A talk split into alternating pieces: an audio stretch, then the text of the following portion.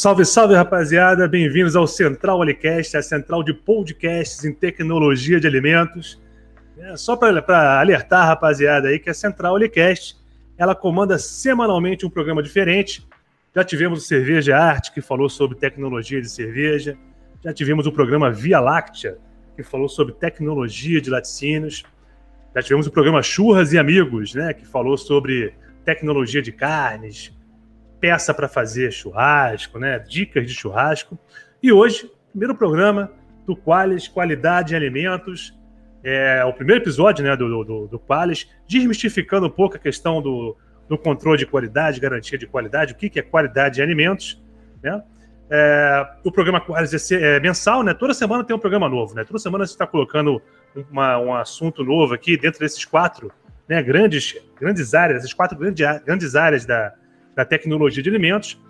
Então, todo mês, um programa Qualis, né? Um programa Qualis diferente. É... Lincoln, nosso editor, por favor, Lincoln, passa pra gente aí quais são as nossas redes sociais. Se alguém quiser entrar em contato com a gente, como é que essas pessoas podem se manifestar, sugerir pautas? Como entrar em contato com a gente, Lincoln? Bom, para quem quiser interagir com a gente, a gente tem o nosso Instagram, arroba, arroba central underline e o nosso e-mail que é centralicast.gmail.com. Qualquer coisa, manda lá pra gente que a gente vai conversando. Maravilha, e vamos aproveitar também apresentar nossos apoiadores culturais, né? Nosso apoiador cultural, a empresa Júnior, Alitec Júnior, solução em alimentos. Se você está querendo fazer uma, um upgrade na sua, nos, seus, nos seus processos, está querendo melhorar o seu controle de qualidade, né? Que é o assunto de hoje, assessoria, desenvolvimento de novos produtos, análise de produtos, é, análise ambiental. Conte sempre com a Alitec Júnior, né, empresa Júnior tecnologia de alimentos, preços especiais. O pessoal está agora trabalhando demais, participando muito aqui do crescimento do sul de Minas. Entre em contato, está aqui na, no link do post, né, no link aqui do nosso, nosso podcast, o contato com o pessoal da Central Olicast. E deixa eu me apresentar, meu nome é Alex Suzeda, eu sou engenheiro de alimentos, especialista em controle de qualidade pelo FRJ, Trabalhei muito tempo com, com controle de qualidade. Fui consultor também em controle de qualidade lá no Rio Grande do Sul, na, na ISO 9001. Grandes amigos eu fiz por lá. Então, é, é muito, muito prazeroso poder falar é, sobre controle de qualidade e, melhor ainda, muito bem acompanhado. Eu estou aqui hoje com é, duas especialistas na área de controle de qualidade. Deixa eu apresentar primeiro a Angélica Todescato, professora Angélica, colega já, fui, fui professor, né? Desculpa aí, Angélica, qualquer coisa. Fui seu professor. Angélica, se apresente aí. Olá, pessoal. Né, como o professor Alex já falou, né, eu sou ex-aluna do Campus Machado, né? Antigamente era Escola Agrotécnica Federal de Machado. É, professor Alex foi meu professor, inclusive da disciplina de controle de qualidade de alimentos. A culpa é minha, né? É. Eu sou nutricionista e também sou mestre em ciência animal com ênfase em controle de qualidade de produtos de origem animal. Eu sou docente há 10 anos na área de nutrição e também na área de alimentos, onde eu já atuei bastante ministrando aulas de controle de qualidade de alimentos. É um prazer muito grande ter uma, uma ex-aluna que depois virou colega. A gente foi, a gente dividia mesmo corredor, nossas salas ali. É um prazer muito grande ter você aqui, Angélica. Muito obrigada, Alex. Prazer todo meu. Bom, e temos também a Alessandra Ferrarese, que é consultora lá em, em Poço de Caldas, não é isso, Alessandra? Isso mesmo, Alex. Pode se apresentar, por gentileza. Olá a todos, boa noite. Eu sou a Alessandra Ferrarese, eu sou nutricionista de formação, tenho mestrado e doutorado na área de ciência dos alimentos e atualmente estou em Poços de Caldas. É, não sou daqui, sou de Ribeirão Preto, mas moro em Poços de Caldas já tem aproximadamente é, 13 anos e atuo no mercado de postos com controle de qualidade através de consultoria e assessoria em estabelecimentos alimentícios. Atualmente também eu sou docente da Faculdade Pitágoras, coordenadora do curso de nutrição aqui do campus de Poços de Caldas. Não, maravilha, maravilha, olha que legal. Não quer fazer um jabá, não? Da, da, da, da, da, da empresa de consultoria? A minha empresa chama Alfit Consultoria de Alimentos, tá? Depois a gente pode deixar os contatos aí. A gente já está, graças a Deus, com um hall de clientes uh, por um bom tempo e muito satisfeitos, trabalhando em paralelo com a vigilância sanitária local. E a gente tem feito bons, bons trabalhos com ótimos resultados, graças a Deus. Não, maravilha. Então tá aqui linkado no nosso, no nosso post aqui, linkado na nosso programa, os contatos, né, Lincoln? Passa aí toda essa, essa arte aí dos contatos. Precisou de uma consultoria, já pode encontrar a, a Alessandra facilmente aqui no sul de Minas, né? E principalmente em Poços de Caldas. Bom, gente, então vamos entrar no nosso primeiro bloco, que é o bloco de giro de notícias. São três notícias que a gente vai trazer para vocês aqui. E vamos fazer um breve debate né, em cima de cada uma delas, para contextualizar. São notícias todas desse ano, são notícias bem atuais. E dessa forma a gente consegue contextualizar um pouquinho como é que anda a questão do controle de qualidade no Brasil. Bom, então nosso giro de notícias. A primeira notícia é sobre é, uma nova norma da Anvisa, na verdade, né, sobre rotulagem nutricional. Olha, quem já mexeu com rotulagem já começa a suar frio, arrepiar, porque rotulagem é uma coisa à parte, é um trabalho à parte. E houve algumas mudanças, né? Houveram algumas mudanças. A diretoria colegiada da Anvisa aprovou por unanimidade a nova norma sobre rotulagem nutricional de alimentos embalados. A medida melhora a clareza e a legibilidade das informações nutricionais presentes no rótulo dos alimentos. E a intenção é, é facilitar as escolhas dos consumidores é, que são mais conscientes, né, que têm algumas restrições ou que são mais conscientes na hora de escolher os seus produtos. O objetivo dessa norma não é impor nenhuma escolha, é possibilitar a compreensão respeitando a liberdade de escolha de todas as pessoas que vivem em nosso território, ressalta a diretora relatora Alessandra Bastos. Com a nova regra, os consumidores terão mais facilidade para comparar os alimentos e decidir o que consumir. Além disso, pretende-se reduzir situações que geram engano quanto à composição nutricional, destaca Talita Lima, gerente geral de alimentos da Anvisa. A novidade estabelece mudanças na tabela de informação nutricional e nas alegações nutricionais, bem como inovar ao adotar a rotulagem nutricional frontal. Então, só pontos que realmente são bem, bem atuais, né? Então, essa notícia foi tirada do site da própria Anvisa, né? Porque ela é, é bem, bem, bem nova. E a gente que trabalha com, com rotulagem já vai tentando se adequar a isso. São algumas mudanças muito importantes. Né? E eu queria saber, Alessandra, é, você já tinha é, visto a notícia? O que, que você acha dessa mudança? Positivo? É mais exceção para nossa cabeça? O que, que você achou dessa, desse posicionamento da Anvisa? Olha, Alex, foram anos lutando para essa nova legislação vingar e vir à tona, né? No intuito de facilitar e auxiliar a, a escolha do consumidor final, né? O rótulo ele não é interpretado pelo consumidor como deveria ser, porque a, a linguagem não é acessível, a forma de escolher não é facilitada, né? E na Europa, é, os rótulos já, já vinham com essa modificação de longo tempo. E a gente não conseguia implantar isso no Brasil. Então, depois de muitas discussões, conseguiu-se então implantar essa nova forma, né, de avisar o consumidor de alguma forma sobre o que de fato tem ali naquele produto em maior quantidade. Então, estabeleceu-se para essa nova rotulagem três parâmetros, que é indicar a quantidade excessiva de açúcar adicionado, de gordura saturada e de sódio deixando isso em destaque na frente do rótulo para que a pessoa faça a sua escolha no momento da compra conscientemente, né? Baseado nesses três itens que eu acabei de mencionar. Né? Então, assim, a, a nossa expectativa enquanto profissional, de fato, é que as pessoas comecem a partir de então ter um facilitador na hora da escolha, né? E que isso possa ser uma escolha consciente em cima dessas é, desses três pilares, vamos dizer assim, né? Fundamentado pela legislação. É, então, é, acredito que a gente tem que continuar fazendo o nosso papel da informação, de passar a informação para o consumidor, de como escolher, porque alguns dizeres dos rótulos chamam muita atenção dos consumidores, como, por exemplo, é, livre disso, sem aquilo, fonte disso, baixo nisso, né? E nem sempre é a realidade. E aí me perguntam o seguinte, mas Alessandra, por que, que usam então essas nomenclaturas se não se pode ou se está incorreto? Né? A legislação ela é muito ampla ela, ela permite brechas de interpretação.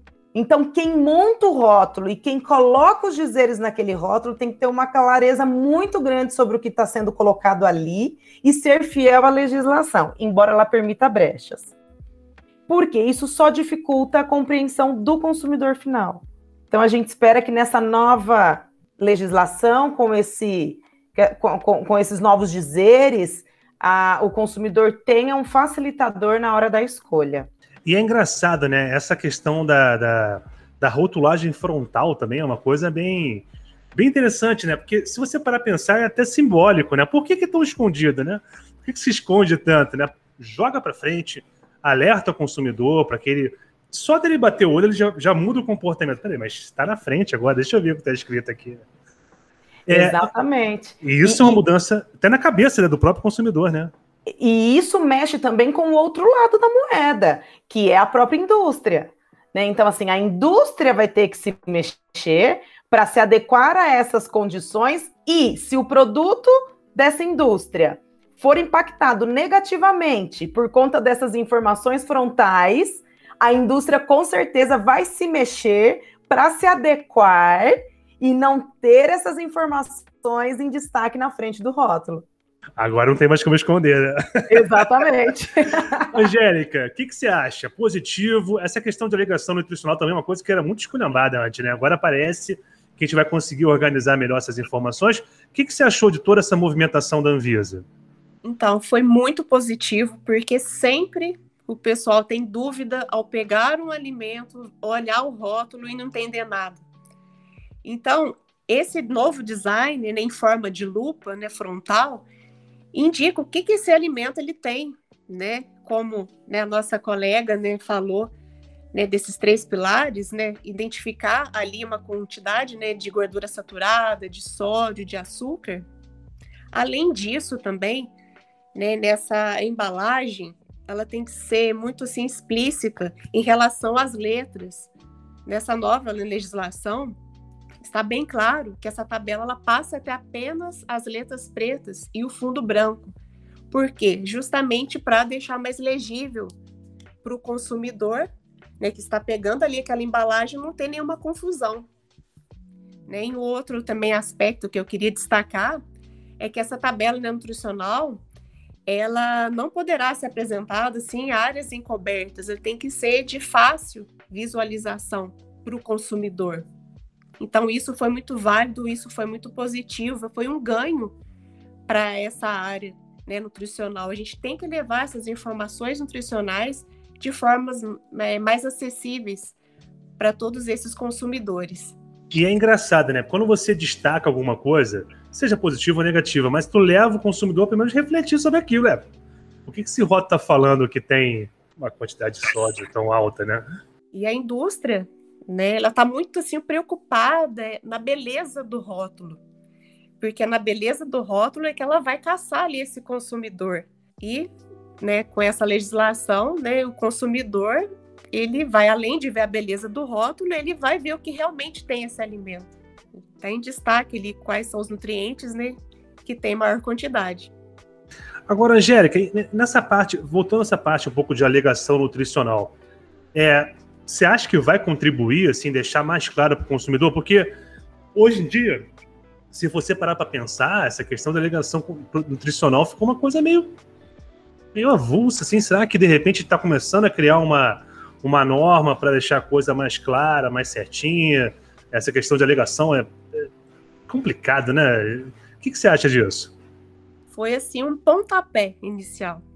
Um pontapé. Ainda tem muita coisa que ser trabalhada nos rótulos para deixar todas essas informações mais acessíveis e mais compreensíveis também. Ainda tem muito que se trabalhar e tem muito que se fazer em relação aos rótulos. Mas foi um pontapé inicial colocando ali aquele símbolo de lupa na parte frontal para o pessoal olhar para aquela embalagem e começar a entender um pouco mais.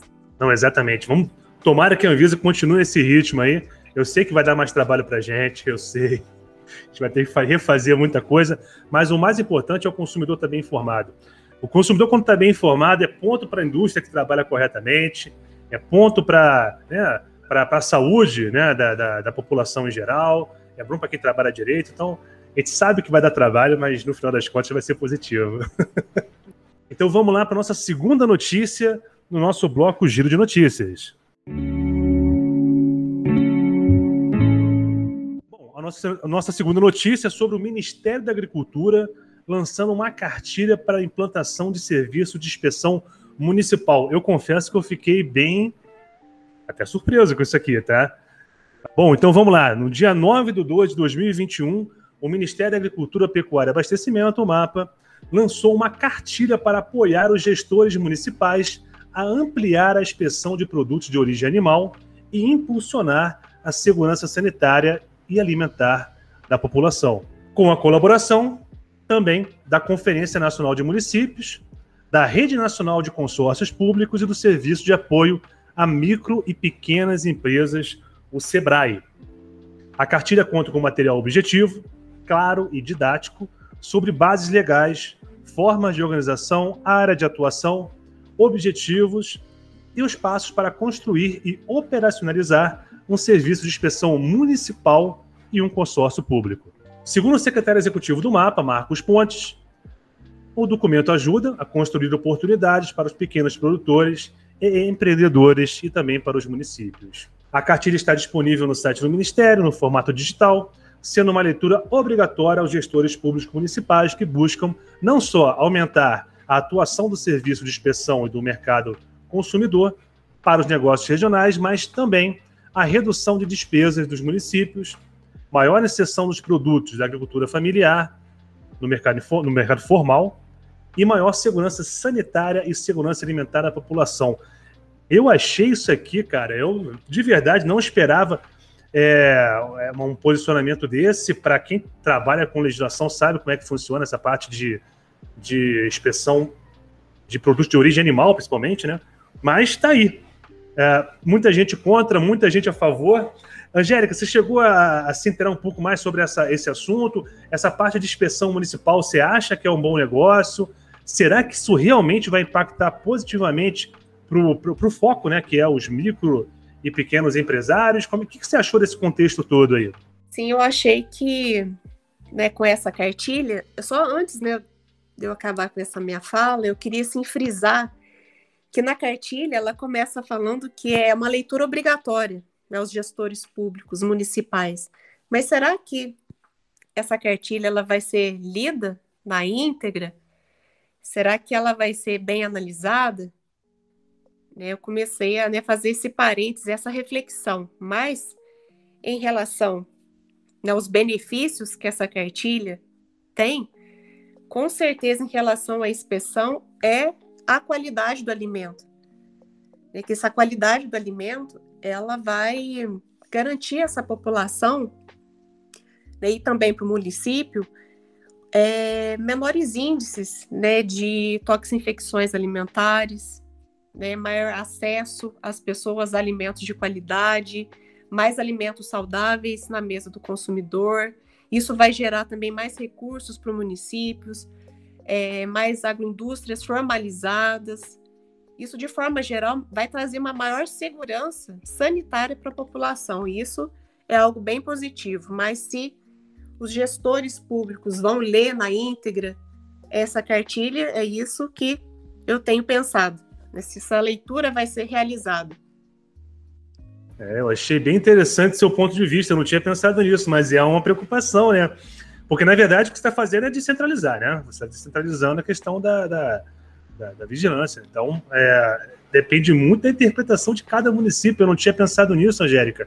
Perfeita a sua colocação. Alessandra, positivo, negativo, vai bagunçar tudo? O que, que você achou dessa, dessa iniciativa no mapa?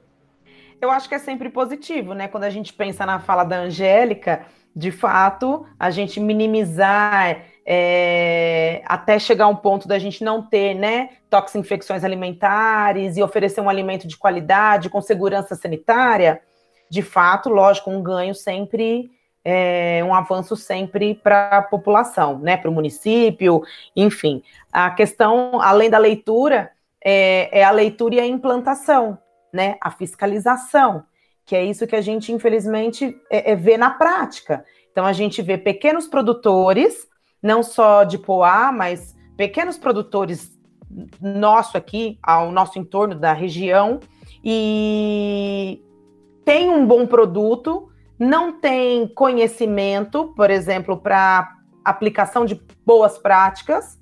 Paralelo a isso, falta fiscalização, falta o controle, falta orientação, falta cobrança. E aí, eu, por exemplo, eu atuo diretamente na ponta. Então, eu estou lá diretamente trabalhando com o produto que já chegou no supermercado, que já está na gôndola disponível para o consumidor. É, ali eu consigo barrar. Barrar de quem? Do meu cliente que está disponibilizando um produto que não passou por uma fiscalização, não tem uma certificação. Então, assim, a cadeia tem que voltar toda, porque o cara chegou até lá, mas ele não podia ter chegado até lá né? Então tinha que ter uma ação muito antes, lá no início mesmo da cadeia. Né? E às vezes falta informação, falta conhecimento, falta fiscalização. Né? Então é, é, é isso mesmo que a Angélica falou. Acredito que, além da leitura, a implantação, a fiscalização, a orientação para esses pequenos produtores, é, para que a gente possa ter uma cadeia funcionante do início ao fim, né? E não é o que a gente vê. Inclusive o que acontece com a parte de rotulagem. Que horas que a gente vê que o rótulo está errado? A hora que o rótulo já está na gôndola do supermercado disponível para o consumidor. Né? Por que, que a Anvisa não faz uma seleção? Por que, que a Anvisa não faz um controle? Por que, que não faz um, um filtro antes disso chegar na mão do consumidor? Não, o produto chega com informações incorretas na mão do consumidor já no momento que ele está lá disponível para o consumidor na compra né? Então, assim, o trabalho fica muito mais dificultoso, né? É, eu achei interessante quando você falou, Alessandra, exatamente uh, que se permite o cara que não está legalizado, não está chegar aonde não deveria estar, né? Eu acho esse é um ponto muito importante. Mas ao mesmo tempo, eu acho que de repente iniciativas como essas, claro, desde que tudo levado a sério, né? É difícil acontecer, mas quando é possível que seja é, levada a sério, essa iniciativa é muito legal porque ela, ela visa exatamente os micro, os micro e pequenos produtores, né? A gente sabe disso. A gente sabe que não tem como cobrar do micro e do pequeno a mesma carga é, de, de, de, cobranças, de, de requisitos de um grande. Não tem como, senão o cara nunca vai conseguir chegar aonde deveria chegar com é, tudo certinho, regularizado, formal. É, quem sabe não é uma forma de você. Eu, pelo menos, penso assim, não sei se vocês concordam comigo. Que, né, que é, você não pode cobrar o grandão como você cobra o pequenininho que está começando, né? Até porque se, até se fala em agricultura familiar. Eu entendi que é mais para trazer para a formalidade um pessoal que existe, a gente não pode negar, mas que, se a gente puder formalizar, mesmo com alguns benefícios, ou pelo menos com um pouco mais de complacência, tá? No começo, mas sempre muito duro e muito rígido para que com o tempo as pessoas vão se, se adequando. Eu acho que é mais ou menos por esse, por esse caminho, né, Angélica? Isso, exatamente, Alex. E até assim, para fechar um pouco assim, esse raciocínio, eu queria frisar que não basta ter somente essa leitura adequada da cartilha, como a Alessandra falou muito bem, né? Tem que implantar essa cartilha, depois tem que fiscalizar e lá no final tem que ter uma continuidade. Não adianta nada ler essa cartilha, implantar e depois. Tem que ter essa continuidade né, do, dos fatos ali. Concordo, é. Vai ter a fiscalização, ela vai correr junto com essa, com essa, com esse, com essa descentralização, vai. O município vai começar a ter mais, como já está começando a acontecer, principalmente nos pequenos municípios, percebe isso. Não sei se imposto de Caldas está desse jeito, Alessandra. Como é que está aí o, o cenário de vocês aí, municipal? A gente percebe que está surgindo cada vez mais os pequenos, né? E avisa o, os órgãos fiscalizadores locais nesse, nesse traquejo, como você falou anteriormente, né? Não dá para eu pegar pesado como se fosse um grandão. Então, minimamente, o que, que ele precisa atender para estar ofertando o produto dele no mercado? Então, existe um, um uma forma de encaixar o pequeno numa condição mínima satisfatória para atender o produto dele sanitariamente adequado para a população. E, e, eu percebo, junto à fiscalização, que eles estão sim contribuindo para que esses pequenos atinjam um patamar adequado para continuarem ofertando seus produtos para a população. Não, excelente, excelente. A gente tem que dar uma. Nesse, principalmente nesse momento que a gente está tá atravessando de crise econômica, crise de tudo, né? Crise mental, espiritual, econômica, de pandemia. A gente tem que dar uma atenção para o pequenininho, coitado. Se, se a gente não der essa atenção para ele agora, vai ficar difícil. A gente sabe a importância da micro e pequena empresa para o Brasil, né, em termos de empregos, e sabe que eles vão ser muito importantes para uma retomada daqui para frente, né, assim que passar essa fase. Então, bacana, Exatamente. bacana. Bacana que, que, a, que, a, que o mapa já está começando a tratar disso com, com, essa, com essa cartilha. E legal até que eles tiveram essa ideia de fazer uma cartilha bem, pelo que eu entendi, né, e pelo pouco que eu li da cartilha, confesso que eu só dei uma lida é, um pouco superficial, mas deu para perceber que a linguagem é bem simples, não é uma coisa técnica muito rebuscada, não era essa a ideia, era só realmente trazer o pessoal para uma ideia, né, fechar no contexto e ajudar né, na, na, na, melhorar né, a questão da qualidade e também a cobrar também o pessoal que é micro e pequeno a trabalhar corretamente. Eu acho que é bem esse caminho mesmo. Bom, então seguindo nosso giro de notícias, vamos para a terceira notícia. E a terceira notícia fala sobre uma pesquisa, confesso que eu fiquei um pouco. Eu fui atrás dessa pesquisa aqui, que eu fiquei um pouco pé atrás. Muita gente pode não concordar, mas enfim, foi publicado, tem a fonte. Vamos lá, vamos debater em cima dela. É, foi uma pesquisa, né? É, que destacou o papel do Brasil em qualidade e segurança dos alimentos. Eu acho que a gente vai ter que fazer um, até um debate sobre o que, que ele quis dizer como segurança dos alimentos, nesse caso. Né? Mas, enfim, vamos lá, notícia. De acordo com o estudo do Índice Global de Segurança Alimentar, eu vou arriscar falar em inglês, Global Food Security Index, aí, o Brasil, mais uma vez, se destacou na categoria Qualidade e Segurança dos Alimentos, com pontuação de 88,9, avançando em 5% né, em relação ao ano anterior. A pesquisa examina o estado dos sistemas alimentares em 113 países, né, que, claro, incluem o Brasil, e o estudo foi desenvolvido pelo Economist Intelligence Unit e apresenta uma análise sobre como as regiões estão em relação à segurança alimentar, considerando quatro categorias. Isso é importante: acesso, disponibilidade, qualidade e segurança dos alimentos, e recursos naturais e resiliência. O GFSI também inclui recursos naturais e resiliência como a quarta categoria principal. Isso marcou uma mudança significativa na metodologia revelando a resiliência dos sistemas alimentares frente a mudanças climáticas. Os subindicadores nessa categoria incluem dependência de importação de alimentos, gestão de risco de desastres e crescimento populacional projetado. De acordo com o índice, a América Latina teve desempenho acima da média global nessa categoria. O Brasil ocupou a nona posição na região, mas continua vulnerável a eventos climáticos extremos, como tempestades, furacões além de secas. Chuvas irregulares e temperaturas acima da média entre julho e, entre junho e julho de 2019 levaram o segundo ano consecutivo de quebra de safra no corredor seco da região. É a notícia do canal Rural, né, que a gente trouxe aqui para vocês. Eu confesso que eu fiquei um pouco surpreso e um pouco confuso. Talvez vocês possam me ajudar. Alessandra, o que você achou dessa notícia? trouxe alguma informação nova? Já era o que você esperava? Como é que foi, como é que foi o impacto dessa notícia para você?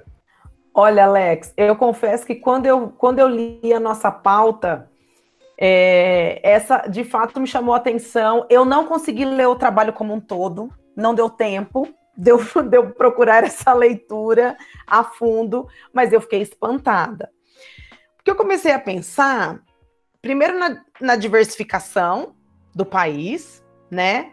No nível de insegurança alimentar que a gente tem, especialmente nas regiões norte e nordeste, a falta de saneamento básico que a gente tem, especialmente nestas regiões, e aí como que o Brasil se enquadrou numa posição como esta, né? Lógico que, é, que, que eu acredito e que, que o país possa e tenha condições, sim, de, de chegar a uma segurança, a um índice de segurança alimentar alto, mas eu ainda vejo várias lacunas que me questionam como chegamos a essa pontuação, né? Então eu não sei como que o trabalho foi realmente feito, É, eu confesso que eu fiquei me questionando a respeito. Não sei o que, que a Angélica tem para falar para nos ajudar nesse debate. É, Angélica, porque eu dei uma lida no trabalho e é engraçado que eles foram, esse pessoal lá da, da, da Global Food Security Index, eles foram tão amplos na análise que, que eles viram acesso, disponibilidade, qualidade, segurança, recursos naturais, né? a gente vai ganhar de, de goleada da galera, e o que eles chamaram de resiliência, que é exatamente essa questão de você é, suportar alguma, alguma mudança climática, enfim, alguma, alguma, algum imprevisto né, dentro do seu calendário de produção de alimentos. Então é muito amplo. Então, eu não sei. Angélica, o que você achou dessa notícia? Era alguma coisa mais ou menos dentro do que você esperava? E que, como é que foi o impacto dessa notícia para você? Olha, Alex, eu assim achei essa notícia um pouco impactante para mim. Porque será que a população brasileira realmente tem acesso a uma alimentação saudável e de qualidade? Todas as regiões do Brasil têm esse acesso? É, eu comecei a questionar esse ponto. Né? É, o Brasil também tem uma, apesar dessa área grande de cultivo, ainda né, é limitada em algumas regiões, né, onde tem também um grande desperdício de, de alimentos. Então, eu acho que essa pesquisa ela deveria ser um pouquinho mais clara, falar os, os detalhes, por que, que o Brasil atingiu aí essa pontuação, que eu creio que com certeza tem muitos obstáculos ainda que dificulta aí o acesso de, dessa população, dessa distribuição de, de renda e nessa desigualdade social que a gente vive. Então, eu fiquei me questionando um pouquinho sobre essa notícia aí. Eu acho que eles deveriam dar mais detalhes para a gente compreender um pouquinho melhor. E você vê, cara, nada contra o pessoal do canal rural. Um abraço, pessoal do canal rural. Não é nada contra vocês, é só sobre as informações, realmente.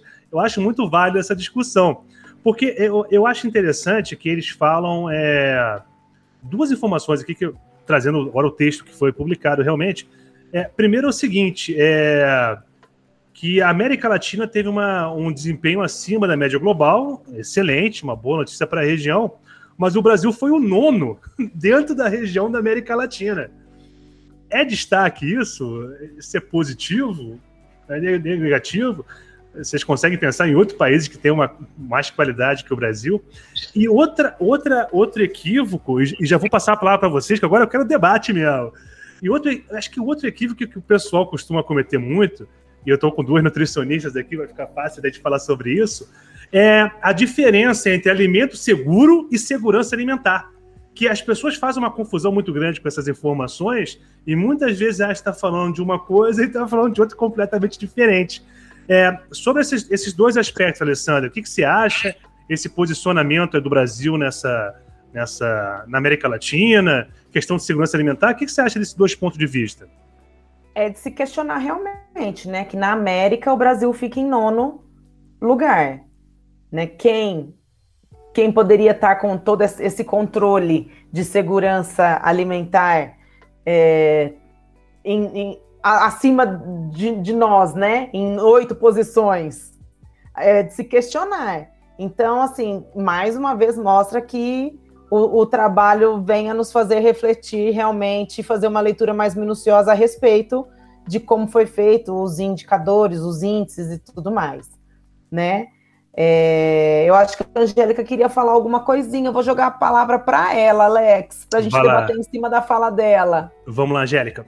É, quando, Alex, você mencionou né, sobre segurança alimentar, em resumo, vai contemplar o conjunto então de normas então, que vai garantir esse acesso da população a uma alimentação mais saudável e de qualidade. E eu creio que na América Latina, eu não foi se mencionado os países que estão na frente do Brasil, mas creio que o Chile é um país que com certeza se destacou nessa pesquisa porque o Chile ele está bem na frente do Brasil em relação a esse acesso de, de alimentos para a população. Sim, sim, sim. O, isso é verdade. O destaque do Chile, né, nem, nem só em relação à segurança alimentar, como também com a qualidade dos alimentos. os alimentos seguros e, e, tudo mais. Mas agora fugir um pouco da pauta, tá? Até porque essa notícia, eu lembro que eu lembro que eu vi esse negócio e falei, vou colocar só para despertar o assunto, porque é, é, muito louco, né, cara?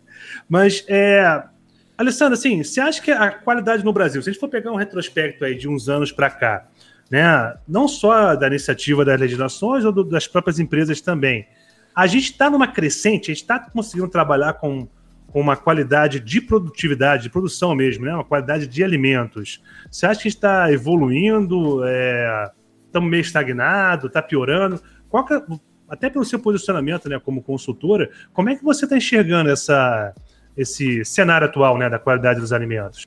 Alex, eu enxergo, é, até trocando figurinhas com outros colegas de outras regiões do Brasil, eu, eu vejo uma maior preocupação é, da indústria, do mercado varejista e de vários outros segmentos em atender e oferecer alimentos cada vez mais é, seguros, né? A gente já a gente tem aí a, a nossa legislação, que vem então passar os parâmetros, a gente vem com um olhar é, do empresário de que ele realmente tem que atender a essas necessidades para que ele não só ofereça um alimento de qualidade, mas que ele garanta uma fidelidade do seu consumidor final. Né? Então, ele garante um consumidor fiel quando ele mantém controle, quando ele mantém padrão, quando ele não passa por nenhum deslize na oferta do produto dele ao consumidor final. Então, a gente nota é, uma preocupação dos empresários, da indústria, do mercado em atender a um padrão de qualidade. É, na pandemia, no ano passado, a partir de março de 2020, é, foi exatamente o ano em que eu tive uma virada em número de clientes em Poços de Caldas. Então, a, a pandemia também trouxe um, um, um olhar para aqueles que ainda não tinham da importância e da necessidade de termos boas práticas de manipulação e de fabricação. Então, é, é, até foi o boom das lives o ano passado, né? Então, todo mundo fazendo live sobre manipulação, sobre higiene, como fazer, e abertura, e fecha, como que fecha, não sei o quê, e assim por diante, visando né, esse controle pontual do Covid-19. E a gente viu que todas as medidas de controle higiênico-sanitárias, nenhuma era novidade para aqueles que já tinham a implantação de boas práticas de manipulação e fabricação em seu estabelecimento. Então a gente bateu muito isso na tecla com, com os nossos clientes. Nada é novidade. Tudo que se fala hoje em dia de controles já existiam. Vocês só deveriam já ter implantado. Né? Então, assim, eu, eu, eu, eu, eu notei de 2020 para cá, por conta da pandemia, um olhar mais atencioso para aqueles que não tinham um olhar voltado para a qualidade é, em manipulação, em produção, em controle, em higiene e assim por diante. Tanto dos pequenos, quanto dos médios, quanto dos maiores. Né? Então, isso, assim, para nós profissionais foi um ganho, foi um benefício muito grande, né? Tanto é que eu dei uma guinada no ano passado em termos de número de clientes, né? Aqui em Poços de Caldas. Então, eu acho que esse movimento, acompanhado também de uma maior cobrança, porque eu não sei, aí, Alex, é, a Angélica também está em Machado, eu não sei onde a Angélica está, mas sim, aqui, sim. aqui em Poços, a fiscalização é extremamente atuante. Extremamente atuante. E isso facilita demais para que aqueles que ainda não têm noção ou ideia de qual legislação ele tem que seguir, como ele tem que seguir, uma hora ou outra ele será pressionado pela fiscalização a tomar o seu rumo. Né? Nós profissionais estamos aqui para conduzir, né? E a fiscalização vem para apertar, né? Eu sei, eu já morei em Poços de Caldas quatro anos. Até minha, minha esposa trabalhou no controle de qualidade de uma empresa aí, cara. Poços de Caldas não é fácil, não. Não é fácil, Alex. O pessoal passa apertado aqui. Para nós profissionais é excelente, porque tem muitos que ainda, infelizmente, usam aquele, a, aquela fala: ah, a vigilância ainda não passou, então deixa, deixa. Na hora que a vigilância passar, eu faço. Na hora que a vigilância cobrar, eu, eu faço, né? Enfim, é, mas eles realmente são bem atuantes e eu não acho de todo ruim, muito pelo contrário. Não, muito pelo contrário. Inclusive, o pessoal é muito parceiro, né? Eles, eles sabem qual é o nosso trabalho, sabem qual é o trabalho deles e se a gente se respeitando, todo mundo sai ganhando. Eu acho que é bem por esse, por esse lado mesmo.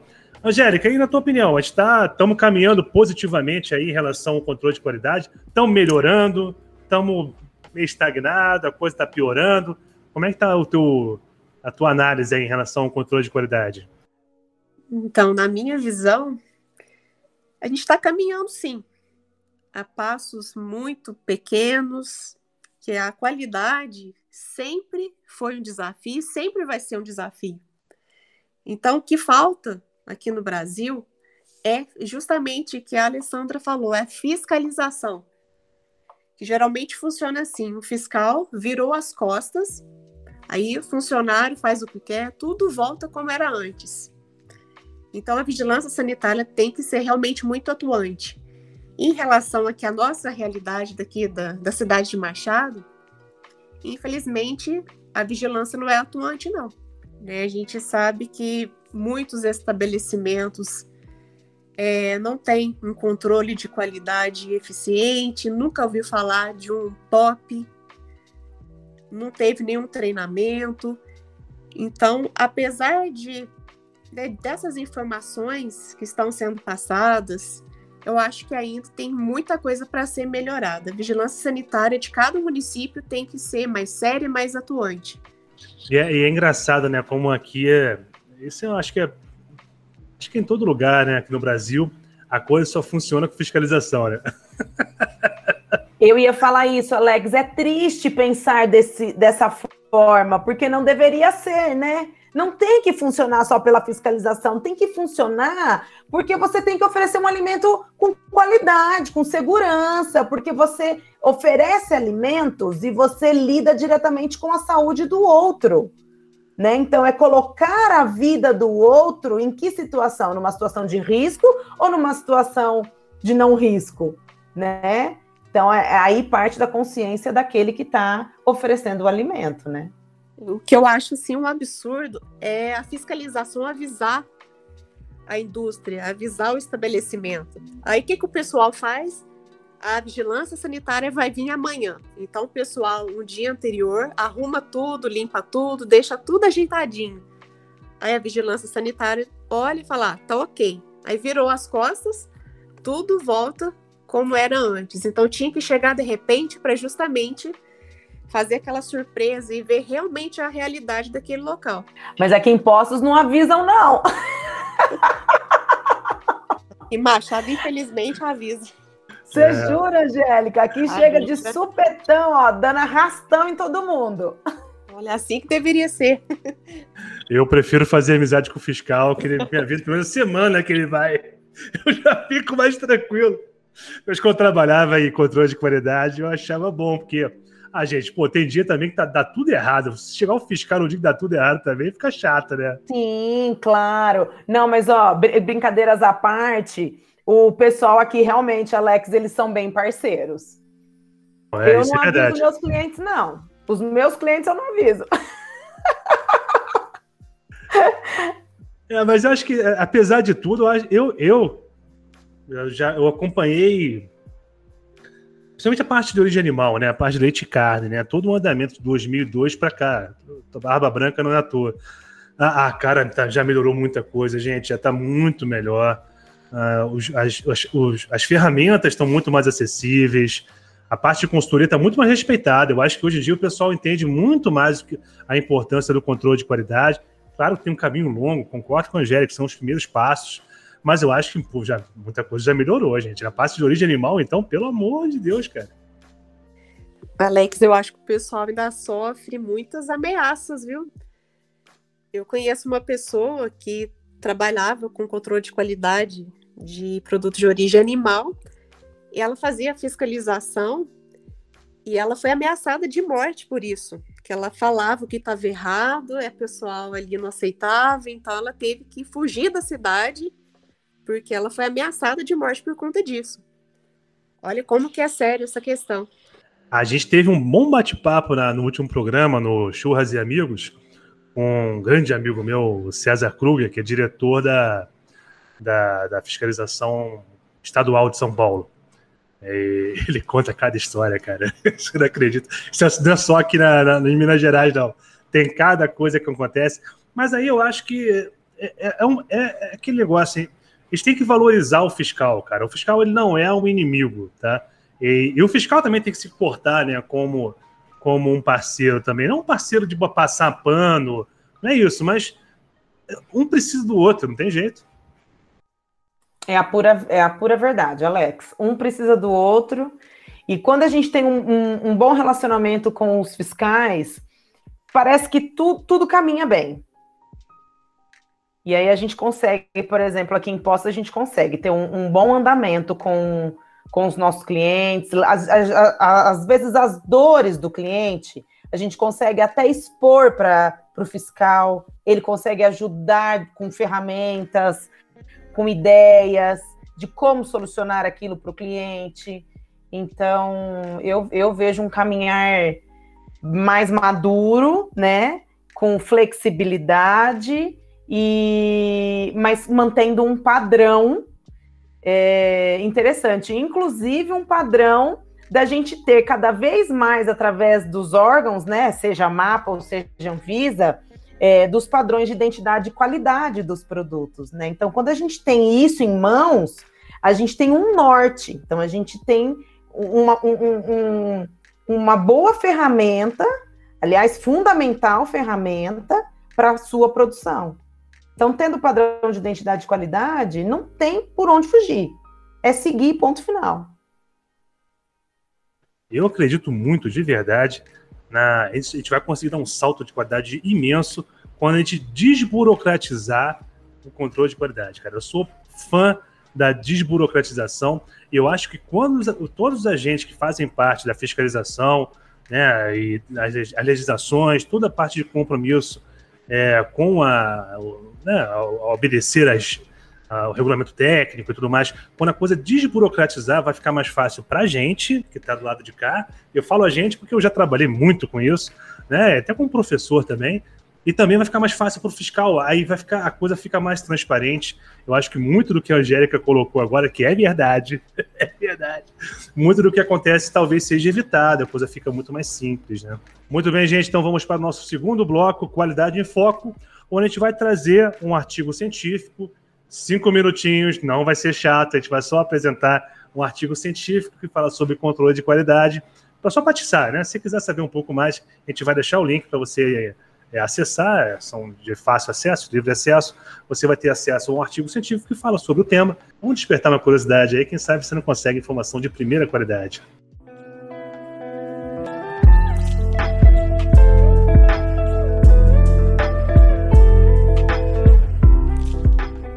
Muito bem, então aqui no nosso bloco Qualidade em Foco, a gente sempre vai trazer um artigo científico, né, fazer uma pequena resenha né, sobre alguma informação é, mais relevante para quem trabalha com controle de qualidade.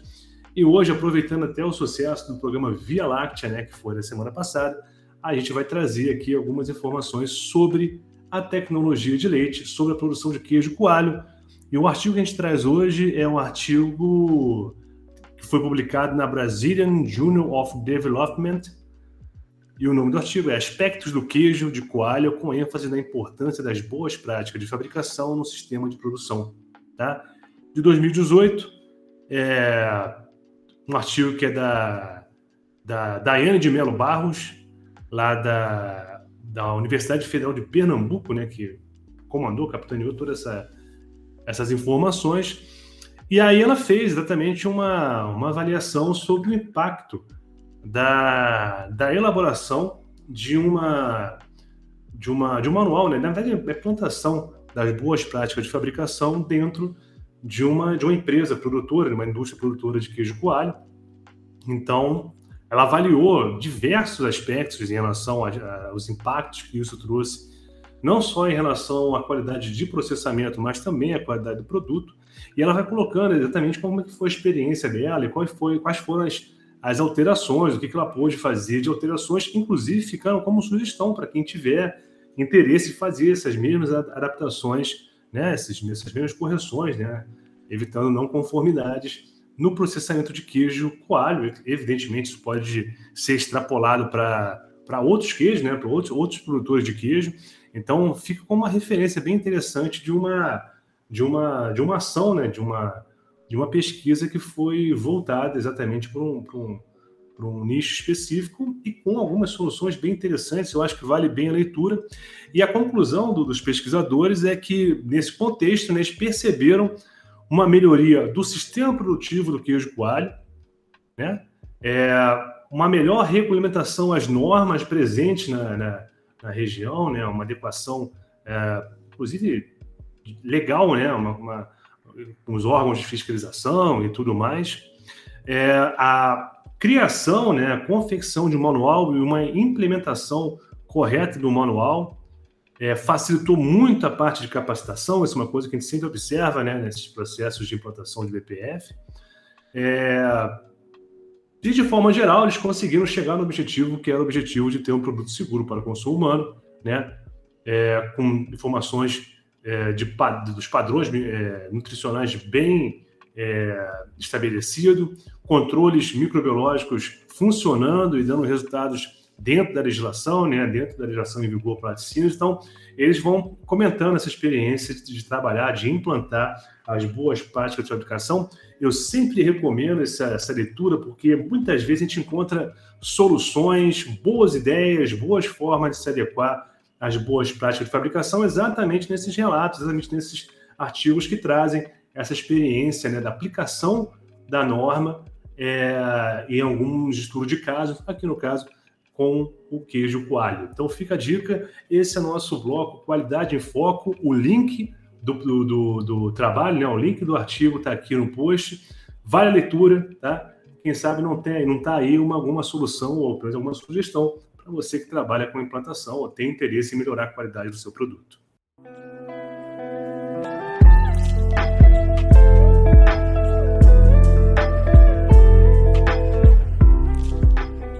Muito bem, vamos para o nosso terceiro bloco do nosso programa Qualis, o bloco debate de qualidade. A gente sempre vai fazer um pequeno debate aqui em relação a atualidades, em relação à qualidade de alimentos, produção de alimentos, nutrição, é, restrições nutricionais. Isso aí, cara, vai dar pano para manga daqui para frente. Mas hoje a gente vai falar do que talvez seja o tema mais atual. A gente tem muitos colegas que trabalham com consultoria, trabalham com assessoria a gente tem nosso, inclusive nosso patrocinador, a Letec Júnior, né, que é formada por discente lá do, do curso de Ciência e Tecnologia de Alimentos do IFSU de Minas Campos Machado, nota 5 do MEC, nota máxima, curso 5 estrelas, alunos 5 estrelas, né, que estão prestando esse tipo de assessoria também. E há uma, um debate que a gente costuma fazer, né?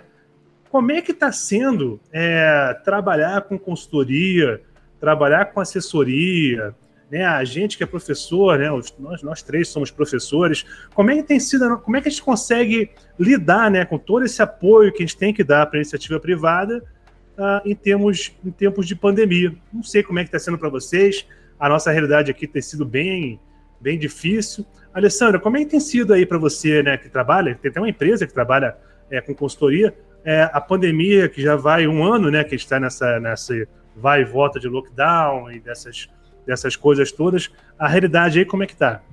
Então, Alex, como eu comentei anteriormente, nem sabia que a gente ia resgatar agora. É, e foi no, no início da pandemia que a Alfid Consultoria de Alimentos e Impostos de Caldas deu uma guinada.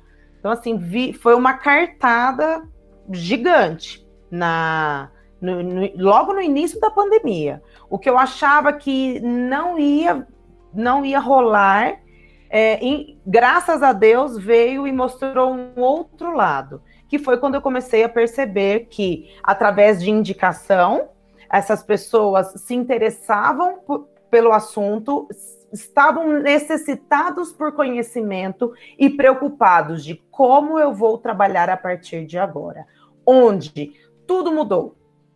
Desde o momento em que chega a matéria-prima naquele estabelecimento, como eu armazeno, quem manipula, como manipula, se é um restaurante, ele vai poder oferecer o, o, o produto hum, para consumo no local, como ele iria fazer isso. Então, assim, foram vários momentos da pandemia que a gente teve que reestruturar esses é, clientes. Hoje, majoritariamente, eu atendo nove supermercados, um restaurante que, infelizmente, não teve condições de reabrir ainda, porque está dentro da, de uma universidade e a universidade ainda não foi aberta. Então, não tem atendimento ao público dentro desse restaurante, ele está só com delivery. E foi uma reestruturação gigante. Desde o treinamento aos funcionários, aos cuidados com esses funcionários, a higienização desses ambientes, então, ambientes de alta circulação, ambientes internos, se havia refeitório para funcionário ou não, um, um, um, que fosse uma cozinha ou uma copa de compartilhamento entre os funcionários.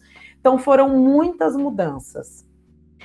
Porém, no meu caso, todos esses clientes que chegaram a mim a partir da pandemia foram por interesse em saber como eu faço a partir de agora e depois não querem mudar mais, porque aí entendem que existe um padrão, entendem que existe um controle, que nós fazemos esse controle, que nós orientamos eles com relação ao que fazer, como fazer, quais legislações cada estabelecimento deve seguir.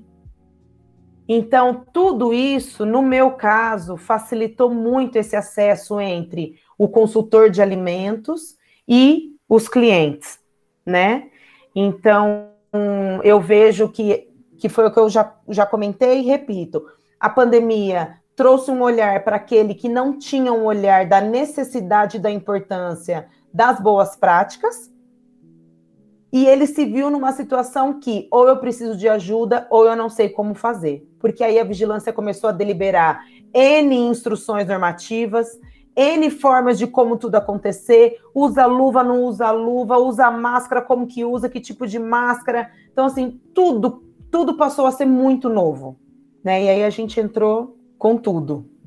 E aí, como é que era, assim? Você era, era presencial? Você fazia remoto? Como é que você conduziu tudo isso? Pronto. No início da pandemia, eu dei uma recuada e fiz atendimento remoto. Então já eram clientes que se estavam comigo há um mês ou estavam começando comigo logo no início da pandemia do ano passado. Então eu fazia por enquanto um atendimento mais remoto orientando o alto escalão como deveriam se, se comportar. Comecei a fazer os documentos necessários para a Anvisa de plano de reabertura, plano de contingenciamento, então fiquei nessa parte burocrática. Depois não teve jeito, passado dois meses, eu tinha que fazer o atendimento presencial, então eu me paramentava toda, eles já estavam todos paramentados, porque estavam funcionando, são é, é, clientes de prioridade, né? De primeira necessidade, então eles não fecharam as portas. Então, me paramentei e aí eu fazia atendimento presencial, porque aí eu tinha de fato que orientar como higienizar, como o funcionário lidar com, com o fluxo de, de pessoas, o controle de número de pessoas dentro de loja, né? Então, desde a faxineira até todo, todo o, o a equipe de funcionários tinham que ser treinados. Né? Então, eu mantinha distância, pedia distância para eles, e eu ia treinando individualmente, para não ter aglomeração, em loco, dentro da loja. É, e é, a gente tem que também levar em conta que a. Principalmente o supermercado, né? Mas a indústria de alimentos ela não foi muito afetada por essa crise econômica, não, viu? Né? Acho que quem produz alimentos, a parte de produção e principalmente a parte de distribuição, é, e eu envolvo supermercados, eles conseguiram até uma, umas margens bem bem saborosas, né, de crescimento. Restaurante bar realmente foi uma foi uma catástrofe, né? Trabalho, então, depois que. Acho que vocês estão na lei seca ainda, né? Como é que tá a situação de vocês? Agora nós já voltamos. Já sábado agora voltou. Já acabou a lei seca. A gente ainda está na onda roxa, com atendimento em portas e supermercados abertos. E delivery funcionando a partir de sábado também 24 horas. Mas então, onde você... Desculpa. Não, não, eu só ia complementar o seu raciocínio, né? De, de realmente os supermercados, a indústria conseguiu uma boa margem nessa pandemia, porque o consumo de alimentos não parou, né? E o delivery impulsionou, né? Então, seja por aplicativos, ou seja por, por fonte direta, né? Dos supermercados, por exemplo, é, eles mantiveram e conseguiram realmente manter uma margem alta de lucratividade. Acaba sendo um cenário positivo, né? Dinheiro no bolso e, né, e um monte de problema para resolver, chama um consultor. Exatamente, chama um consultor. e aí, Angélica? Bom, para a gente, cara, que está aqui em Machado, que também trabalha como professor, é, a gente sabe que a gente tem muitos projetos, que vai tem muita assessoria para as empresas também. Como é que você está enxergando todo esse cenário? O que, que é possível para a gente fazer também nesse cenário? Como é que você acredita que está essa questão de, de, consultoria, assessoria, projetos de extensão? Como é que você está enxergando essa realidade atual? Olha, a nossa realidade, né, há mais de um ano, né, veio para modificar de vez esse setor da alimentação. Então, assim, nessa pandemia nunca se falou tanto de, de lavagem das mãos, né, essa preocupação que não tinha antes, né, nos setores alimentícios. Às vezes o pessoal deixava isso um pouco de lado, não olhava ali o pop. E isso foi uma, até uma contribuição que a pandemia deu para a gente olhar para esse lado da higienização um pouco mais eficaz.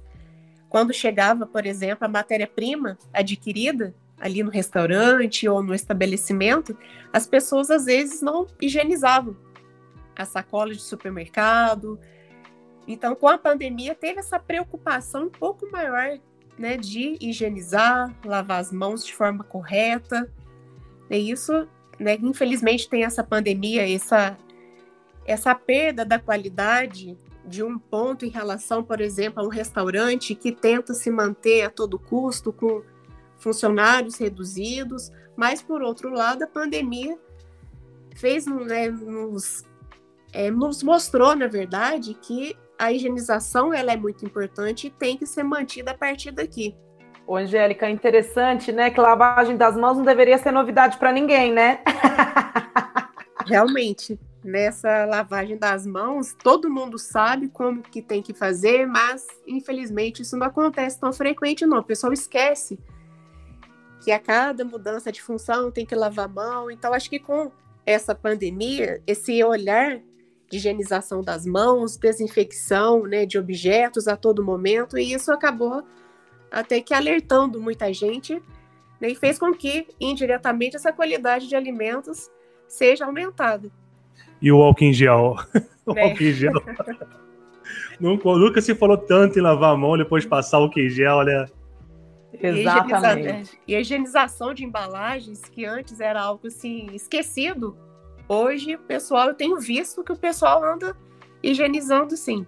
É, é verdade, Essa parte de higiene, eu acho que a gente vai conseguir bons, bons avanços, espero pelo menos. E as empresas estão, as, as empresas de alimentos principalmente, elas estão muito, muito atentas a isso, né? Esse, essa movimentação toda. Mesmo porque, Alex, o maior fiscal deles não é a vigilância ou o mapa, o maior fiscal é o consumidor deles né? Então o consumidor está cada vez mais cobrando, né? Querendo modificações, querendo novidades. Não, maravilha. Inclusive, a gente está entrando agora com um projeto de bem bacana aqui no Instituto, é de do IF Mais Empreendedor, onde vai ser onde os alunos vão entrar em contato com as empresas para resolver pequenos problemas pontuais aqui das empresas na região gratuitamente. Isso é bem legal, quer dizer, Literalmente não, né? O, o, o governo federal está dando essa, esse recurso, né, para que tudo aconteça. E só para micro e pequenas empresas, para quem não tem dinheiro realmente, e a recepção tem sido muito positiva. Eu acho, de verdade, que depois de, dessa fase toda, eu acho que quem vai trabalhar com consultoria, com assessoria, vai conseguir uma penetração muito maior, vai conseguir ser mais respeitado, vai ter uma. É, ser mais ouvido, né? Porque, pô, eu já fui consultor, eu sei como é que é. Tu pegar um batalhão de 150 funcionários, gente que tem 30 anos de casa, e falar que a partir de agora você vai ter que trabalhar diferente, meu caro, não é fácil. Não é fácil, Alex. Quando você chega para o açougueiro e fala assim: meu querido, você tem que tirar o bonezinho e colocar a touquinha por baixo do boné. Quem é você para falar isso? Eu não vou tirar o meu boné. Touquinha nem pensar. Realmente é um desafio muito grande, viu, Alessandra? É sim, Angélica. Não, não é fácil. Convencer é... lá o seu Zé que há 20 anos trabalha naquele local, que ele tem que mudar, é complicado é quebrar muitos paradigmas, né? A gente mexe com mudança comportamental e aí mudança comportamental é a longo prazo, né? É, tem que chegar com um jeitinho que, né, com certeza dá certo, né, no final. Não, maravilha, gente, maravilha. Tomara que realmente fique mais fácil para a gente trabalhar com essa assessoria, consultoria. A gente trabalha muito com extensão também, sempre em contato com as empresas. A gente está aqui para apoiar, né? Está aqui para ser um, um agente que, que colabora com a mudança, né? Tomara que depois, nessa nova realidade, que não vai voltar a mesma coisa, não vai ser a mesma coisa, principalmente na área de alimentos. Então, tomara que esteja mais bem preparado o pessoal para receber a gente e a gente também, né, mais bem, bem preparado para poder auxiliar o pessoal, eles vão precisar de ajuda mesmo. Alex, eu queria sim abrir um parêntese que eu tenho observado em relação aos serviços de delivery.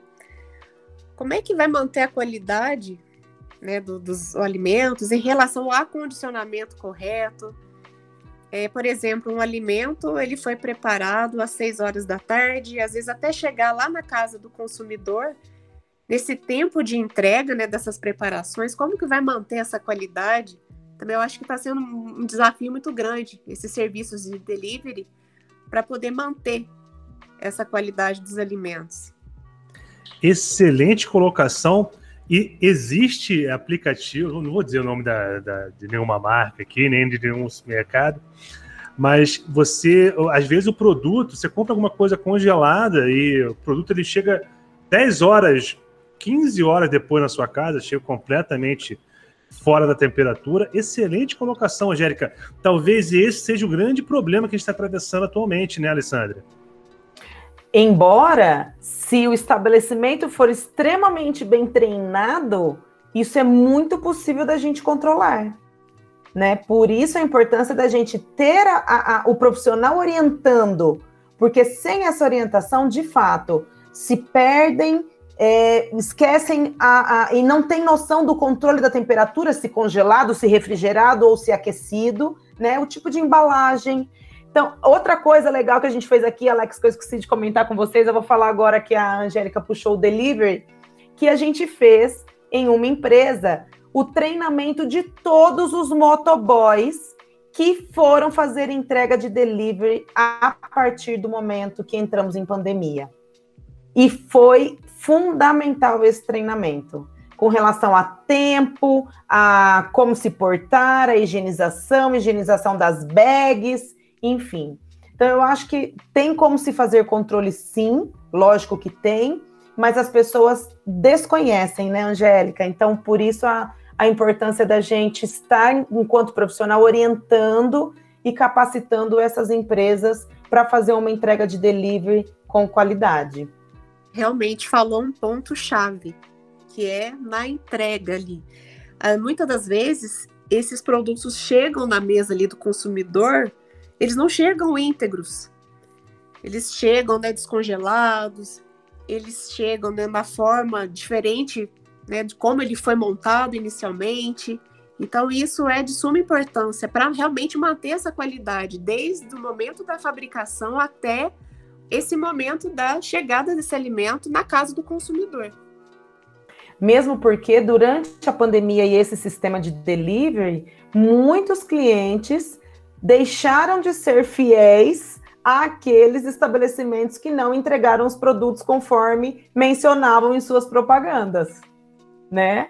Maravilha, eu gostei que a Alessandra já fez um jabazinho aqui, né, que dá para fazer. Então vamos, posso passar o contato do seu contato, Alessandra? Você quer passar o do contato da Alfeed? Pode passar, Alex. Pode falar. Qual que, qual que é o contato? Meu telefone é 9 DDD35, né? 991913643. Este é meu telefone e o WhatsApp. Nós temos o nosso site, que é www.alfidconsultoria.com.br e tem o nosso e-mail, que é atendimento@alfidconsultoria.com.br. Maravilha, já fizemos jabazinho do Alfid, agora tá. Aí sim, agora que vai ficar beleza. Se você tem o seu supermercado ao delivery aí, ó, já, já viu que tem solução.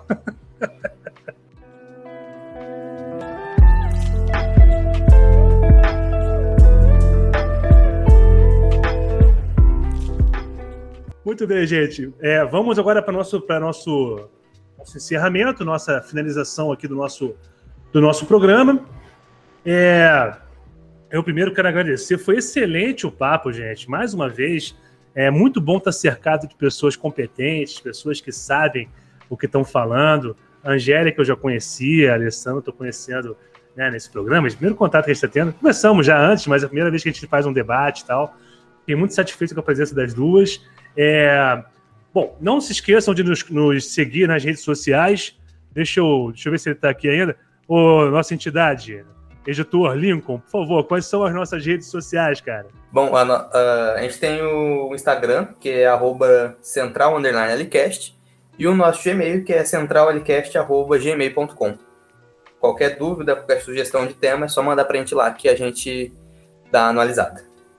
Gente, qualquer sugestão de tema, qualquer dúvida, vocês querem perguntar alguma coisa, críticas, sugestões, entre em contato com a gente. Os contatos que a gente tem recebido têm sido muito proveitosos, a gente tem que, que ressaltar isso. Nossa, nosso público é bem legal, sabe? Tá sempre trazendo boas informações, sugestões de pauta, cara. Muita, muita vez a gente muda até a pauta em cima da hora, então vão participar, sejam bem-vindos a participar, a colaborar com a Central Alicast, com os quatro programas, né? O Cerveja Arte, o Via Láctea, o Churras e Amigos, e esse programa aqui, o programa Qualis, né? Que fala sobre é, qualidade de alimentos.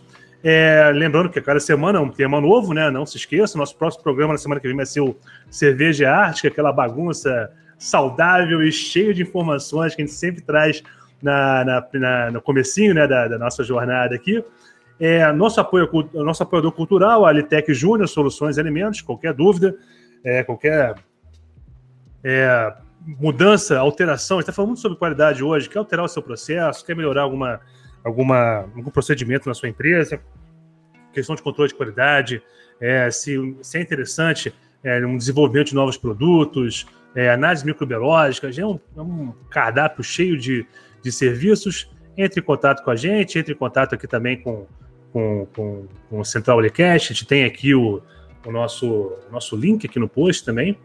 É, e se você quiser ser apoiador cultural, se você quiser patrocinar, se você quer, quiser ajudar a gente a comprar um microfone novo para o Lincoln, né, para ele ficar com uma voz mais bonita, mais aveludada, né, mais sedutor, então, por favor, seja nosso apoiador cultural.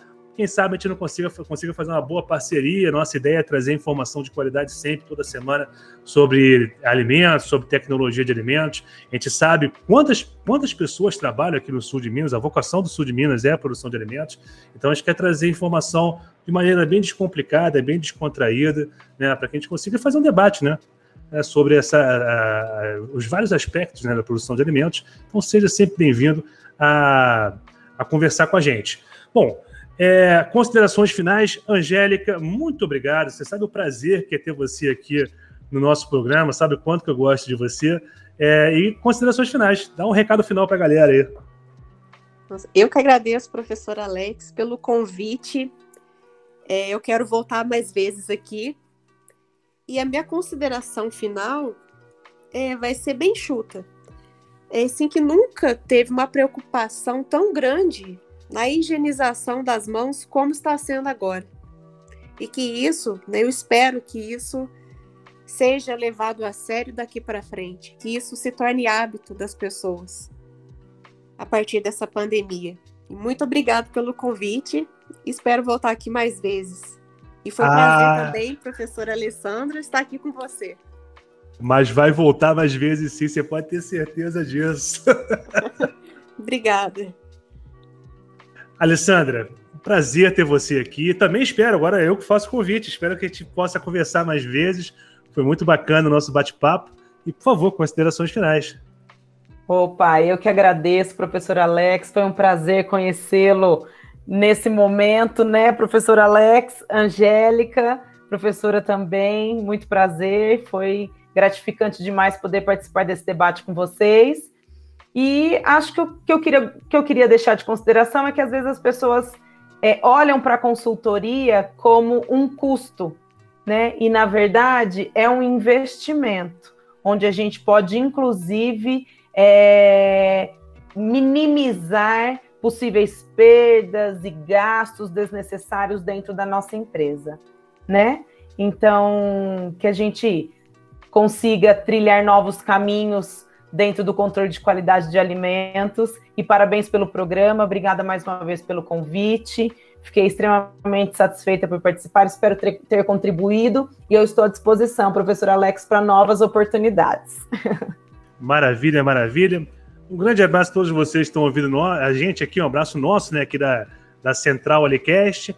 Estaremos de volta na semana que vem e a todos vocês, saúde!